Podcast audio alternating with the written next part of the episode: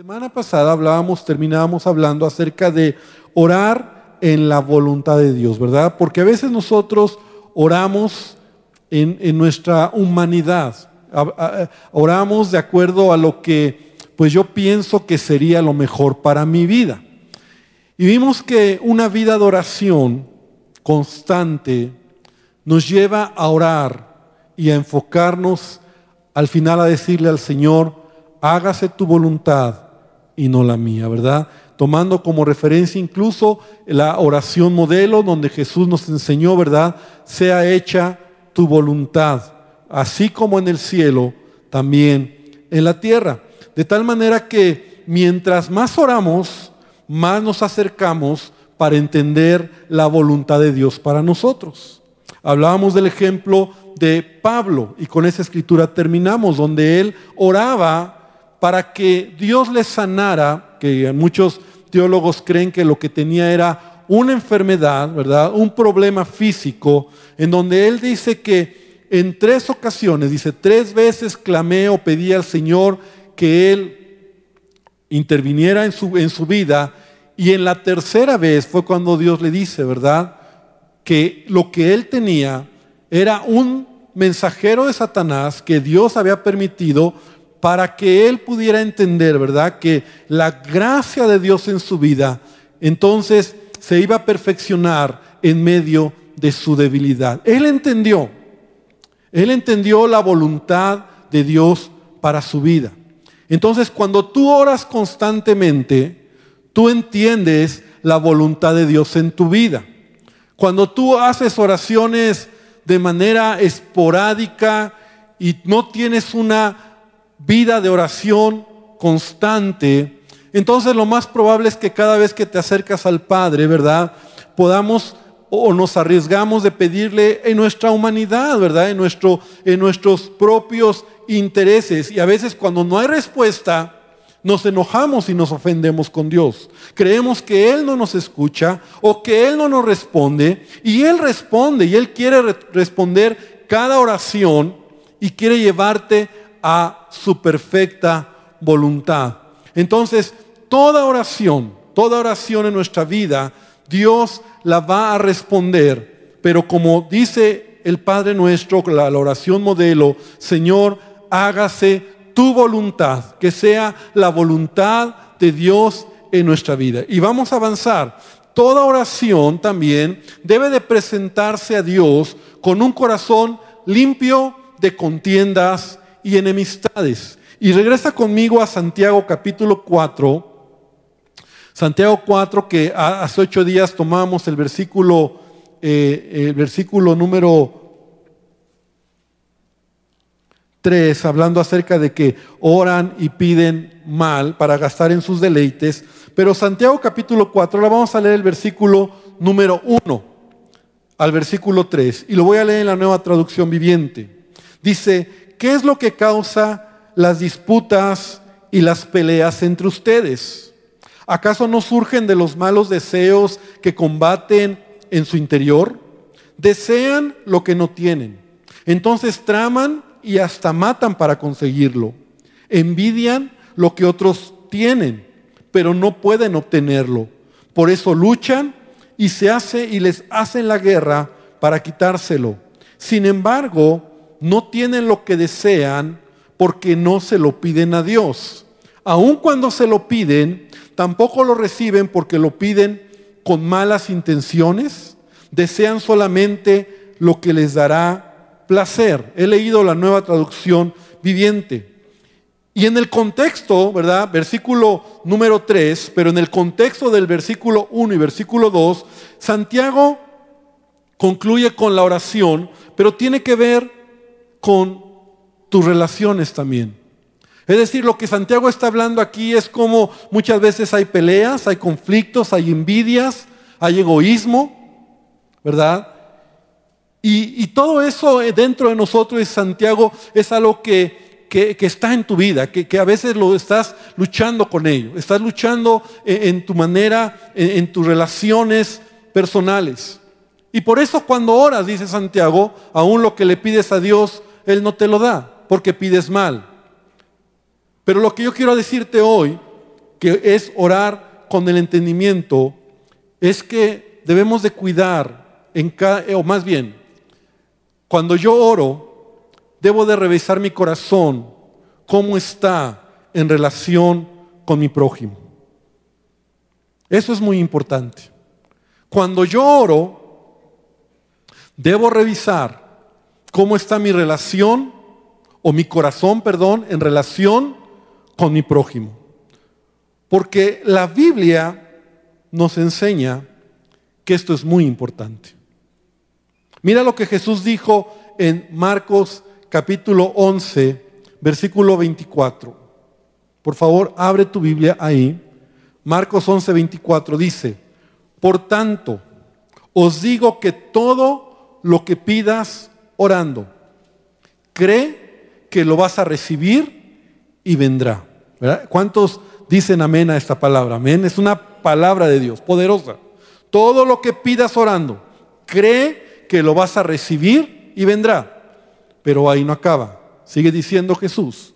Y cuando estés orando, perdonad si tenéis algo contra alguno, para que también vuestro Padre que está en los cielos os perdone a vosotros vuestras ofensas. Porque si vosotros no perdonáis, tampoco vuestro Padre que está en los cielos os perdonará vuestras ofensas. Entonces ahora Jesús, tú dices, ¿qué tiene que ver ahora la oración con mi relación que tengo con mi prójimo? Y es muy importante entender esto. Porque aquí Jesús nos está diciendo que así como Dios nos perdona, Así como nosotros nos acercamos a Él para pedirle perdón, que Él perdone nuestros pecados, nuestras ofensas, dice, tú también tienes que perdonar al que te ha ofendido. Esto habla de que tú tienes que examinar tu corazón.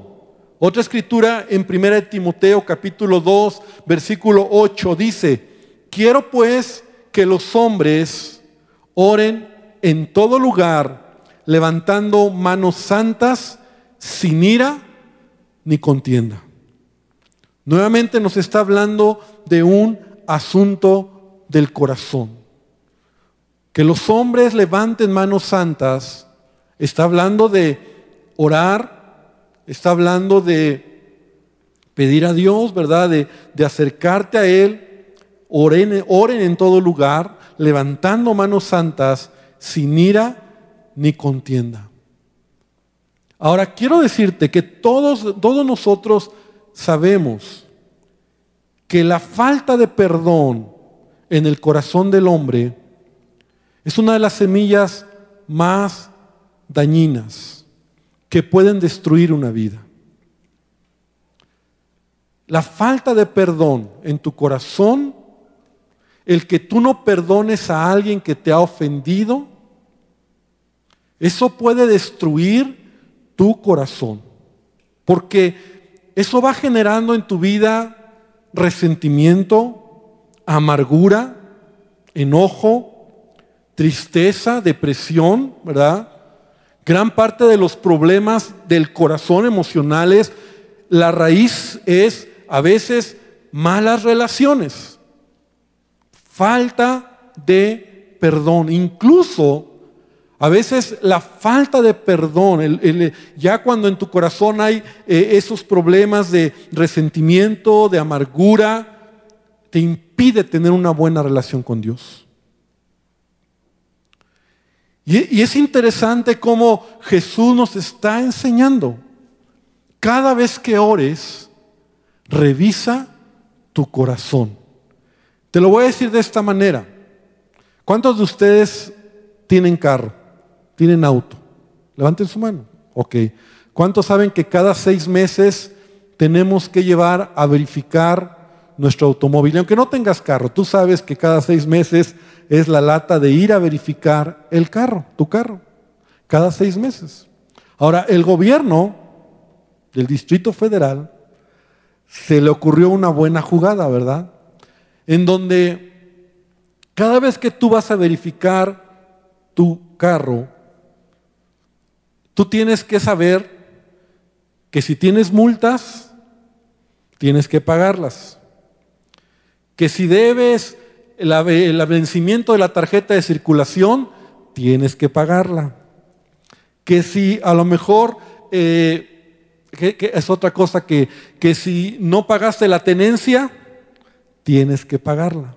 O sea, tú no puedes verificar tu carro si no has revisado esto que acabo de mencionar. ¿Cuántos saben que es así? O sea, yo quiero verificar que crees que tienes una multa, la tienes que pagar. Yo quiero verificar qué crees que la tenencia no está pagada, la tienes que, tienes que pagar. O qué crees que tu, tu tarjeta de circulación ya se venció y la tienes que pagar. Y cada seis meses el gobierno te escanea y te revisa, ¿verdad? Tú puedes entrar a internet y tú revisas que todo esté en orden para que entonces pagues la verificación. Porque antes que el gobierno se inventara este candado, todo el mundo debía multas, ¿verdad? Debías multas, debías tenencias, no había ningún problema. Pero un candado que el gobierno se inventó y digo, yo sé que para muchos dices, no es justo, pero es así como se maneja la verificación. Tú no puedes verificar si no estás al corriente de otros pagos. Ahora, si no verificas, no circulas. O sea, estás amarrado. Imagínate que así es la oración. Lo que Jesús nos está tratando de decir es cómo estás en tus relaciones humanas cada vez que oras. ¿Has perdonado? Porque mira, el problema más grave aquí, y, quiero que vengas con, conmigo otra escritura, en Primera de Pedro, capítulo 3, versículo 7, en la versión 60, Primera de Pedro, capítulo 3, 7.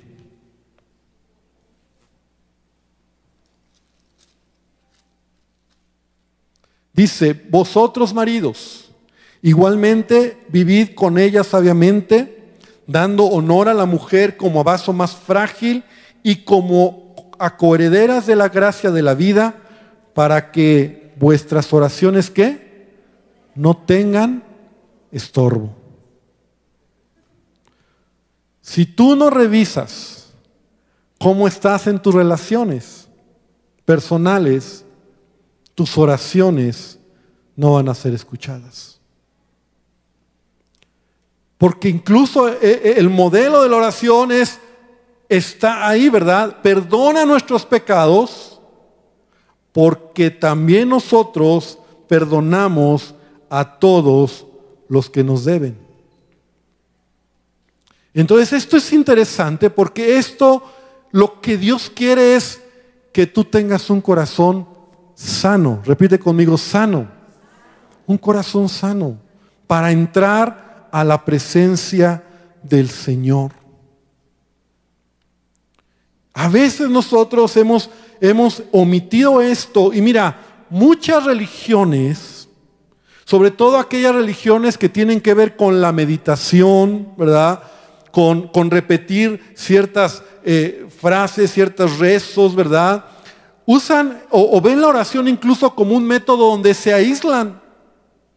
Se aíslan, se van a los montes, se van a lugares como para que no se relacionen con nadie. Porque entonces pareciera que entre más apartados están de la gente, más cerca están de la divinidad. Y Jesús nos dice, no, en tu oración tiene que ver cómo te relacionas con los demás. También yo no sé si te has dado cuenta que a veces hemos omitido que gente que a veces religiosa, ¿verdad? Religiosa, que, que, que, repiten un rezo o, son personas que son muy religiosos en su, en su oración, son gente chismosa, son gente que critica, son gente que juzga, ¿verdad? Y tú dices, ay, esa es la que me enseña a mí, eh, eh, el Padre Nuestro, la que me enseña, pero es bien chismoso, sus relaciones están quebradas por todos lados y todo tiene dificultades en su manera de hablar. Gente grosera, gente que nadie les quiere, gente que se aparta, ah, pero eso sí, Están todo el tiempo en la iglesia orando y Padre nuestro y, repitiendo. Y, y la oración es que Jesús nos está enseñando aquí es, tú tienes que entender que es muy importante cómo te relacionas con los demás. Y si alguien te ha ofendido, tienes que perdonarlo. Amén. Perdónanos. Señor, así como yo también voy a perdonar al que me ha ofendido. Ah, pastor, pero es que, ¿por qué lo voy a hacer? Porque tu corazón se puede lastimar, tu corazón puede entrar una semilla y no hay nada peor que la amargura consecuencia de que alguien te ha ofendido y no lo perdones. Por esa razón es entender, ¿verdad? Orar con el entendimiento es saber lo que estoy haciendo. Oraciones, oraciones que Dios responde, oraciones que Dios escucha. Es cuando yo reflexiono, reviso mi corazón y yo digo, Señor, yo quiero estar en paz. Y si hay algo que te ha lastimado, te ha ofendido, o alguien que lo ha hecho en tu vida, o que tú has lastimado has ofendido, tú tienes que revisar tu corazón. ¿Te das cuenta cómo la vida cristiana no entonces tiene que ver solamente con, con mirar al cielo, sino tiene que ver con, con nuestras relaciones? Incluso Jesús también lo dice hasta en las ofrendas. Dice, cuando vas a dar tu ofrenda primero, acuérdate si algo tienes contra alguien y ponte a cuentas. Porque hay cosas que son muy importantes en tu vida como creyente. Y eso habla de tu madurez y eso habla de tu carácter, de tu vida cristiana. Relaciones sanas, amén. Relaciones sanas. De tal manera que entonces yo pueda decirle, Señor, así como tú me perdonas, yo también voy a perdonar al que me ha lastimado. Es una decisión que tú debes de tomar. Es algo que tú tienes que hacer en tu vida, en tu vida como creyente. Amén. De tal manera que Dios desea que nosotros podamos clamar al Señor. Y, regresando a 1 Corintios capítulo 14, rápidamente, vamos ahí a 1 Corintios 14. Creo que ya hemos hablado y podríamos seguir hablando mucho, mucho, hay mucho tema, hablar sobre orar con el entendimiento, ¿verdad? Habla de una oración eh, entendida, de una oración donde yo sé, ¿verdad? Yo comprendo lo que es una oración que honra, que agrada al Señor pero ahora vamos a hablar lo que es orar en el Espíritu. Orar en el Espíritu. Entonces, Primera Corintios, ya tienes ahí abierta tu Biblia, Primera Corintios 14.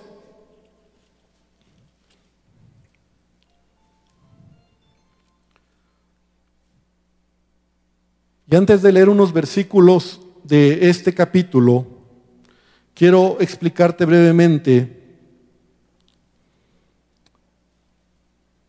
el contexto en el que Pablo está, el, en el que Pablo está escribiendo esta, este capítulo, ¿verdad? O esta situación en 1 Corintios capítulo 14.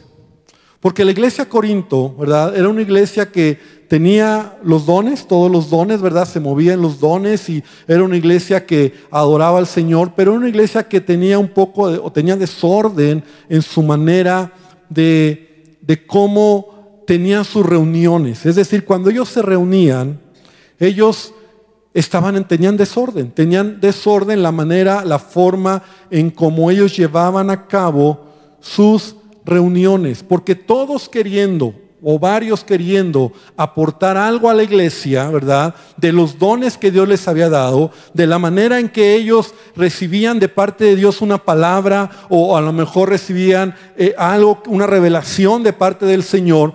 Entonces todos querían participar, todos querían eh, darlo a la iglesia para edificar a la iglesia y esas reuniones se habían convertido en un verdadero relajo. El apóstol Pablo tiene que escribir eh, esta carta, ¿verdad? Y este capítulo en particular, para poner orden y para explicarle a los creyentes cómo tenía que moverse eh, el culto eh, o, la reunión en, la iglesia, de tal manera que Él les explica lo que tienen y la manera en que lo tienen que hacer. Lo primero que te quiero decir es que en la Biblia encontramos nosotros, ¿verdad? Esta frase que es hablar en otras lenguas. ¿Qué significa eso? Y yo quiero que rápidamente vengas conmigo a algunas escrituras, porque capítulo 14, 1 Corintios capítulo 14, el apóstol Pablo va a mencionar de manera repetitiva hablar en lenguas, hablar en lenguas. Entonces vamos a entender qué es hablar en lenguas, ¿verdad? Porque Pablo lo repite en varios momentos en el capítulo 14 de Primera a los Corintios. Pero antes de bajar o, leerle, dar una repasada de este capítulo, Jesús mismo dijo en Marcos capítulo 16, versículo 17, hablando acerca de las señales, dice, estas señales seguirán a los que creen en mi nombre, y dice varias cosas, ¿verdad? Dice, hablarán nuevas lenguas. Jesús está prometiendo, ¿verdad? Así como eh, orarán por los enfermos, echarán fuera demonios, si bebieren cosa mortífera no les hará daño. Está diciendo también que los creyentes una señal iba a ser hablar nuevas lenguas.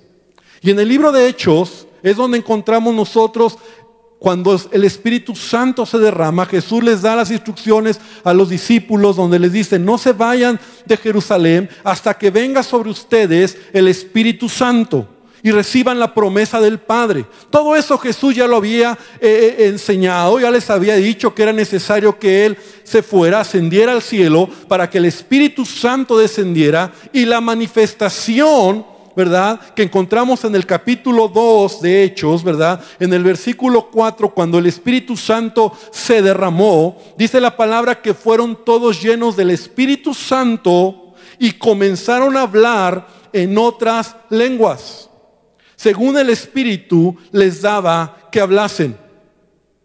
Es la primera vez en la Biblia, en el libro de Hechos, en donde encontramos el derramamiento del Espíritu Santo. Y la evidencia es que los creyentes, los cristianos, ¿verdad? Empiezan a hablar en otras lenguas. La característica de Hechos 2 es que estas lenguas que ellos hablan lo dice más adelante y por el tiempo solamente te lo platico, es que estas lenguas eran idiomas que, que, ellos hablaban y que personas que hablaban otros idiomas los empezaron a entender. Y entonces las lenguas que ellos hablaban eran idiomas, es decir, en otra lengua, en otro idioma, y les entendían y con su, es decir, esa persona hablaba vamos a aplicarlo en nuestro tiempo, ¿verdad? Hablaba francés o algún dialecto, esa persona le oía a alguien hablar en su propia lengua las maravillas de Dios. Hechos 2 lo dice de esa manera. Esa es la razón por la cual la gente que estaba en una fiesta en Jerusalén, había mucha gente porque estaba celebrando una fiesta judía que era Pentecostés, que es el momento donde se derrama el Espíritu Santo, empezaron a oír a los discípulos hablar en otras lenguas. Se acercaron, vieron no solamente hablar en otras lenguas, sino había manifestaciones del Espíritu y es el primer momento donde el Espíritu Santo se manifiesta. Pero también en Hechos 10, versículo 45 y versículo 46, dice en una ocasión Pedro, cuando fue a predicar a los gentiles, a Cornelio, ¿verdad? Que era un soldado romano que por medio de Dios, el Espíritu Santo, le da instrucciones, o un ángel le da instrucciones a Pedro para que vaya a la casa de Cornelio. Entonces Hechos 10, 45, 46 dice que ellos estaban oyendo el mensaje de Pedro y los fieles de la circuncisión que habían venido con Pedro se quedaron atónitos de que también sobre los gentiles se derramase el don del Espíritu Santo. Ahora, ¿cuál fue la cómo se dieron cuenta ellos que los gentiles habían recibido también la llenura o el don del Espíritu Santo porque les oían que hablaban en lenguas y magnificaban a Dios? O sea, lo mismo que sucede en Hechos 2 sucede en Hechos 10. Entonces, es algo que sucede a los judíos cuando Pedro se levanta en Jerusalén y a los gentiles en Antioquía, cuando Cornelio en su casa tiene familia que no son judíos, pero el Espíritu Santo se derrama sobre ellos. Y era la evidencia, ¿verdad?, donde era necesario así, porque de otra manera Pedro, siendo un judío, iba a ser difícil que él aceptara que también los gentiles eran, podían ser partícipes de este gran regalo que era la salvación. Por eso de manera soberana el Espíritu Santo actúa y antes de que Pedro termine de hablar y predicar el mensaje, el Espíritu Santo es derramado sobre todos. Ellos se dan cuenta que es Dios el que lo está haciendo. Y entonces el siguiente versículo dice, bueno, pues ya que sucedió esto, ¿qué impide que estos sean también bautizados en agua? Porque recibieron, eh, fue derramado el don del Espíritu Santo y la evidencia fue que hablaban en otras lenguas. En Hechos 19, más adelante, vemos otro acontecimiento donde Pablo llega a una región que se llamaba Éfeso y ahí encuentra unos discípulos que solamente habían conocido y por lo que se cree eran discípulos de Juan el Bautista, de Juan el Bautista, porque cuando Pablo les pregunta si ellos se habían bautizado, ellos dijeron, nosotros estamos bautizados en el bautismo de Juan. O sea, se quedaron muy atrás. Desde que Juan Bautista estuvo en la tierra, ¿verdad? Unos años ya habían pasado. Jesús estuvo en la tierra, Juan ya había muerto, Jesús murió, resucitó, la iglesia ya está predicando. Y estos discípulos que amaban a Dios, pero que no conocían más allá, Pablo llega a Éfeso y cuando los encuentra, les pregunta, entonces ellos dicen, no, pues solamente hemos sido bautizados en el bautismo de Juan. Entonces Pablo les abre el panorama, les habla de todo lo que había sucedido y versículo número 6 de Hechos 19, y habiendo impuesto Pablo las manos, vino sobre ellos el Espíritu Santo y hablaban en lenguas y profetizaban. Nuevamente la misma evidencia, en donde hablaban en lenguas y profetizaban. Entonces nosotros vemos en estos casos, y no son los únicos, hay otros casos donde podemos eh, inferir que era cuando ellos recibían el bautismo del Espíritu Santo, eh, la llenura del Espíritu Santo era acompañado de hablar en lenguas. Es decir, la evidencia de ser lleno del Espíritu Santo es hablar en lenguas, en otras lenguas, en un lenguaje que no entendemos. Ahora, ahora va entendiendo este contexto, en el libro de Hechos vemos que así, así sucedió, fue la manera en que el Espíritu Santo llenaba cada vida. Ahora quiero que vengas conmigo a 1 Corintios capítulo 14. Si tienes tu Biblia de papel, que siempre te aconsejo que tengas tu propia Biblia, subrayes por favor si te interesa, algunos versículos que van a ser muy importantes.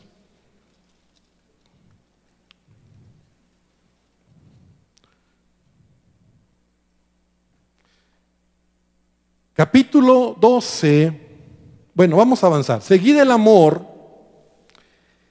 y procurad los dones espirituales, dice Pablo, pero sobre todo que profeticéis. ¿Por qué dice Pablo esto? Capítulo 12, Pablo habla de los dones del Espíritu.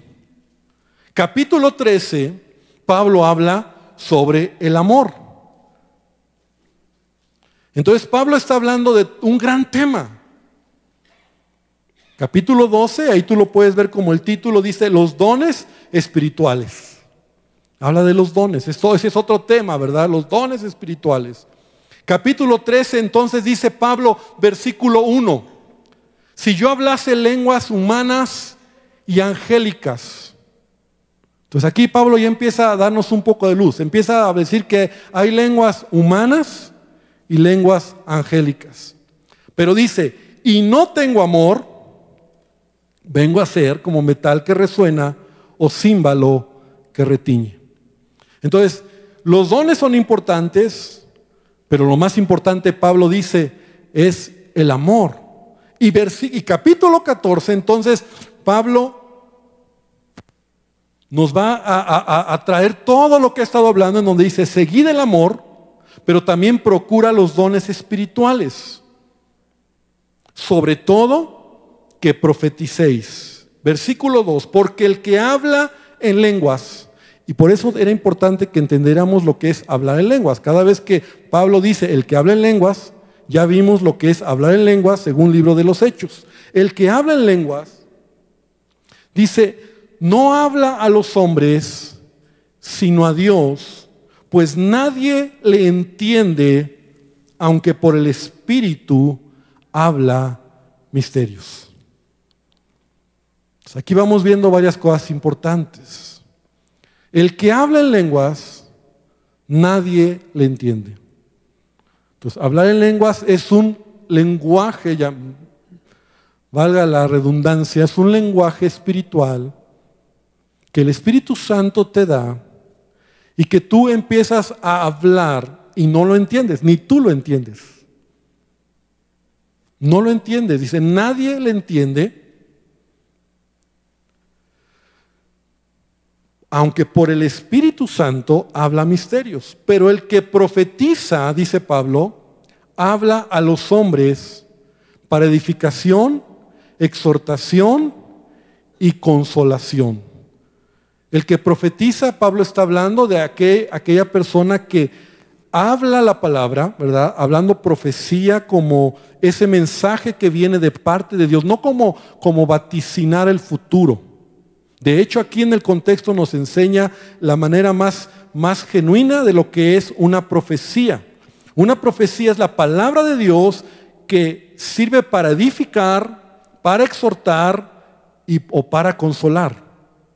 Es una palabra profética. O sea, no, no, a veces nosotros creemos que profetizar o el que profetiza es el que dice, el Señor dice que tú mañana te y así, ay, me profetizó, ¿no? Y andamos buscando incluso a veces gente que nos profetice como el futuro, ¿no? Como vaticinando, diciendo tu futuro. Pero en el contexto, en el sentido más genuino de un, de un profeta o alguien que profetiza, es alguien que declara la palabra de Dios, alguien que trae a la iglesia exhortación o edificación o consolación. Entonces Pablo está diciendo, el que profetiza, que habla en, voy a usar español, ¿verdad? Cuando diga español es el idioma que hablamos. El que habla español y profetiza en español, ¿verdad? Edifica la iglesia. Versículo 4. El que habla en lengua extraña, lengua extraña. Entonces ya vimos cuáles las lenguas. Dice, así mismo se edifica. El que habla en lenguas, así mismo se edifica, pero el que profetiza, edifica a la iglesia. Sigue diciendo, así que quisiera que todos vosotros hablaseis qué? en lenguas. Pablo está diciendo, quisiera que todos, entonces eso quiere decir que no todos hablaban en lenguas, porque él está diciendo, yo quisiera que todos ustedes hablaran en lenguas, pero más que profeticen, porque mayor es el que profetiza que el que habla en lenguas. Dices, ¿cómo mayor? En este sentido, hermano, ¿en dónde estaba el asunto del desorden de la iglesia? El desorden era que había cristianos que hablaban en lenguas, se paraban aquí y empezaban a hablar en lenguas. O sea, imagínate que yo ahorita me pusiera a hablar en lenguas con ustedes, así como que me da el... y de repente empiezo a hablar en lenguas. Y muchos dirán, pues, pues qué suave hermano, pero no, no, no es que es el espíritu me agarró y es la lengua. Entonces Pablo dice, a ver, a ver. Cuando tú hablas en lenguas, tú te edificas. Pero la iglesia no es edificada. Porque primero ni te entiende. El que profetiza, el que habla español, pues él puede hablar una palabra que edifique, que exhorte. Entonces sigue diciendo Pablo, quiero que todos hablen en lenguas, pero mayor, dice, más que el que profetiza, que el que habla en lenguas, a no ser, a no ser que las interprete para que la iglesia reciba edificación. Ahora, si nos vamos a los dones, vean, no vamos a hablar de los dones, pero está el don de lenguas y el don de interpretación de lenguas, que es un mensaje que viene de Dios y viene para bendecir a la iglesia cuando hay una, un mensaje, una interpretación.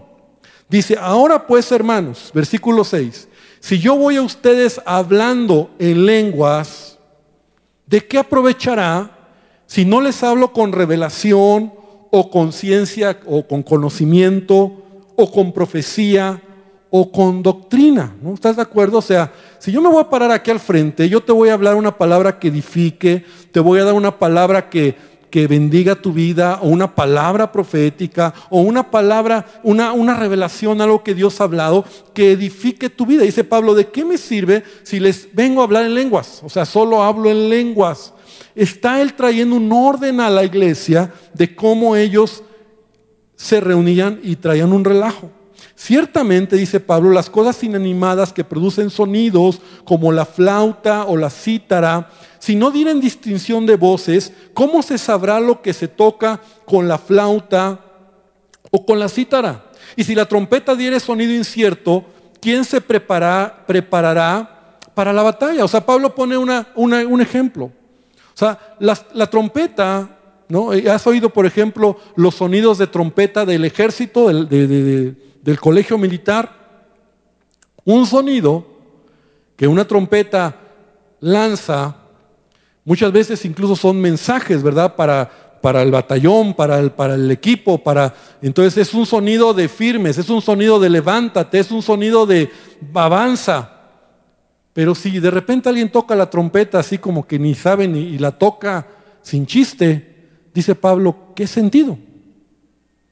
Entonces eso es lo que está diciendo. Entonces dice versículo, versículo 9, así también vosotros, si por la lengua no diereis bien comprensible, perdón, si por la lengua no diereis palabra comprensible, ¿cómo se, enterará lo, ¿cómo se entenderá lo que dices? Porque hablaréis al aire. Tantas clases de idiomas hay.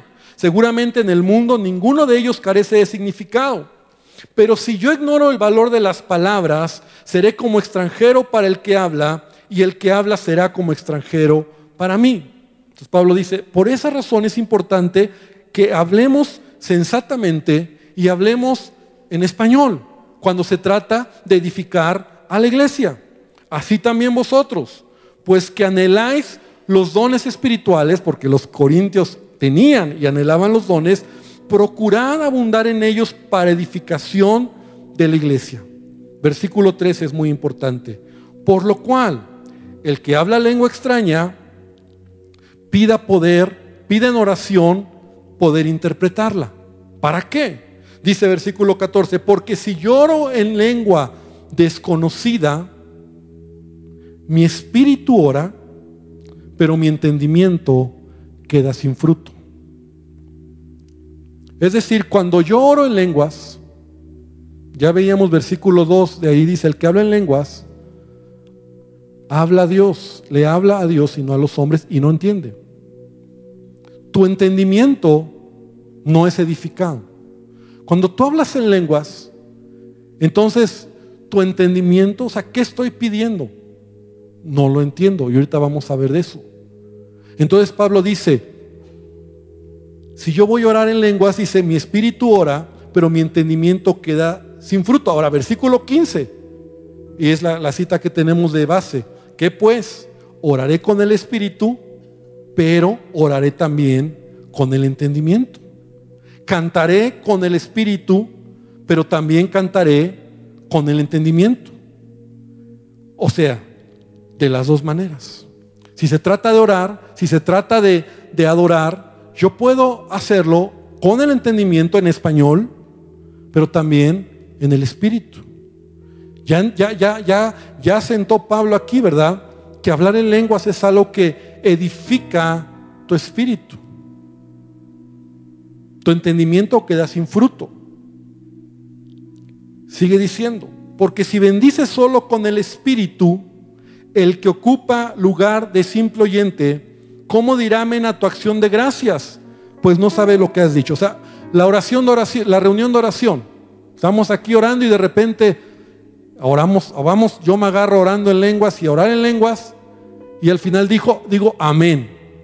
Pues el que está al lado dirá, pues amén a qué.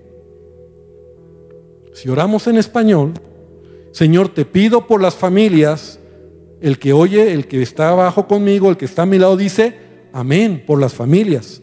Señor, te pedimos por, por México. Amén, por México. Señor, te pedimos. Amén.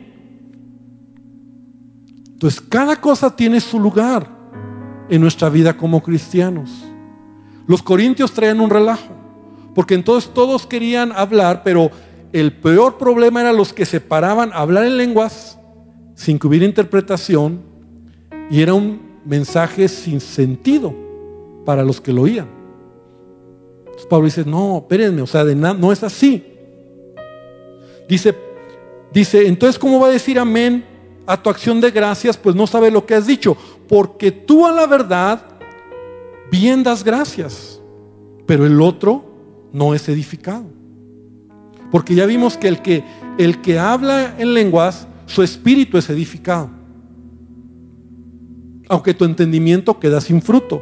Pero cuando oras en el entendimiento, tu entendimiento es edificado porque dices amén aquello que oras. Pablo dice en el versículo 18, doy gracias a Dios que hablo en lenguas más que todos ustedes. Como diciendo, o sea, si alguien habla en lenguas, yo, yo soy el primero. Porque esto es interesante. Hablar en lenguas es un idioma, es un idioma de Dios. El Espíritu Santo te hace hablar en lenguas. Y, y, en la medida en que tú hablas en lenguas, ese idioma va creciendo en tu vida, se va desarrollando. Palabras que el Espíritu Santo va poniendo. Pablo dice, yo hablo más en lenguas que muchos de ustedes. Pero en la iglesia, dice Pablo, Prefiero hablar cinco palabras con mi entendimiento para enseñar a otros que diez mil palabras en lenguas desconocidas. Otra vez el contexto de por qué Pablo está poniendo orden.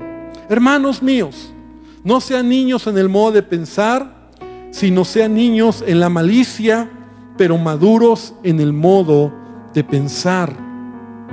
En la ley está escrito en otras lenguas y con otros labios hablaré a este pueblo y ni aún así me oirán.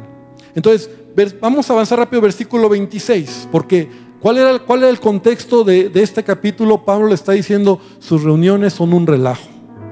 Entonces, versículo 26 dice, ¿qué pues hermanos? Cuando se reúnen, cuando se reúnen, cada uno de ustedes tiene salmo, tiene doctrina, tiene lengua, tiene revelación, tiene interpretación, hágase todo para edificación.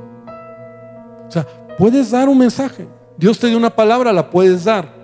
Puedes, entonces ya empieza a poner orden cómo se debe de hacer en la iglesia. O sea, a ver, si no hay intérprete, si no hay quien interprete esas lenguas, calle en la iglesia y hable para sí mismo y para Dios.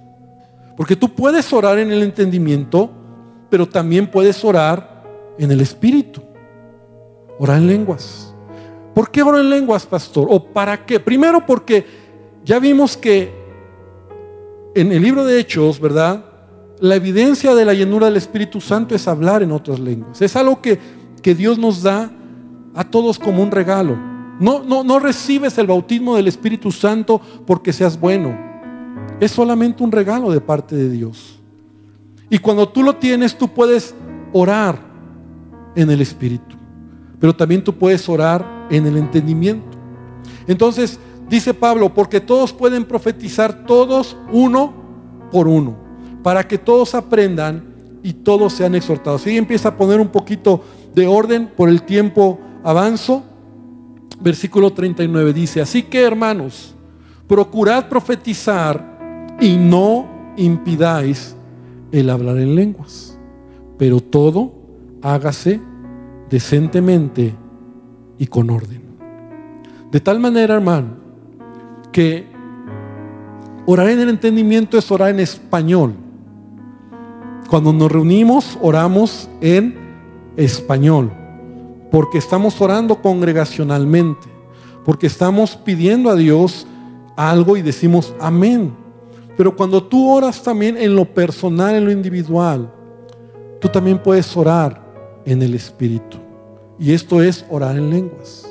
Y esto es un regalo de Dios. Dice Romanos, y esa escritura todos lo sabemos, ahí en Romanos capítulo 8, versículo 26 dice, y de igual manera, el Espíritu el Espíritu Santo, nos ayuda en nuestra debilidad, pues ¿qué hemos de pedir como conviene? No lo sabemos. Pero el Espíritu mismo, mira qué interesante esto, el Espíritu mismo intercede por nosotros con gemidos indecibles.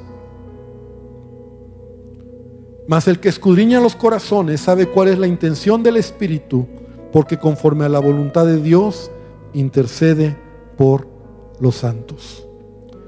Entonces, orar en el Espíritu es orar en lenguas.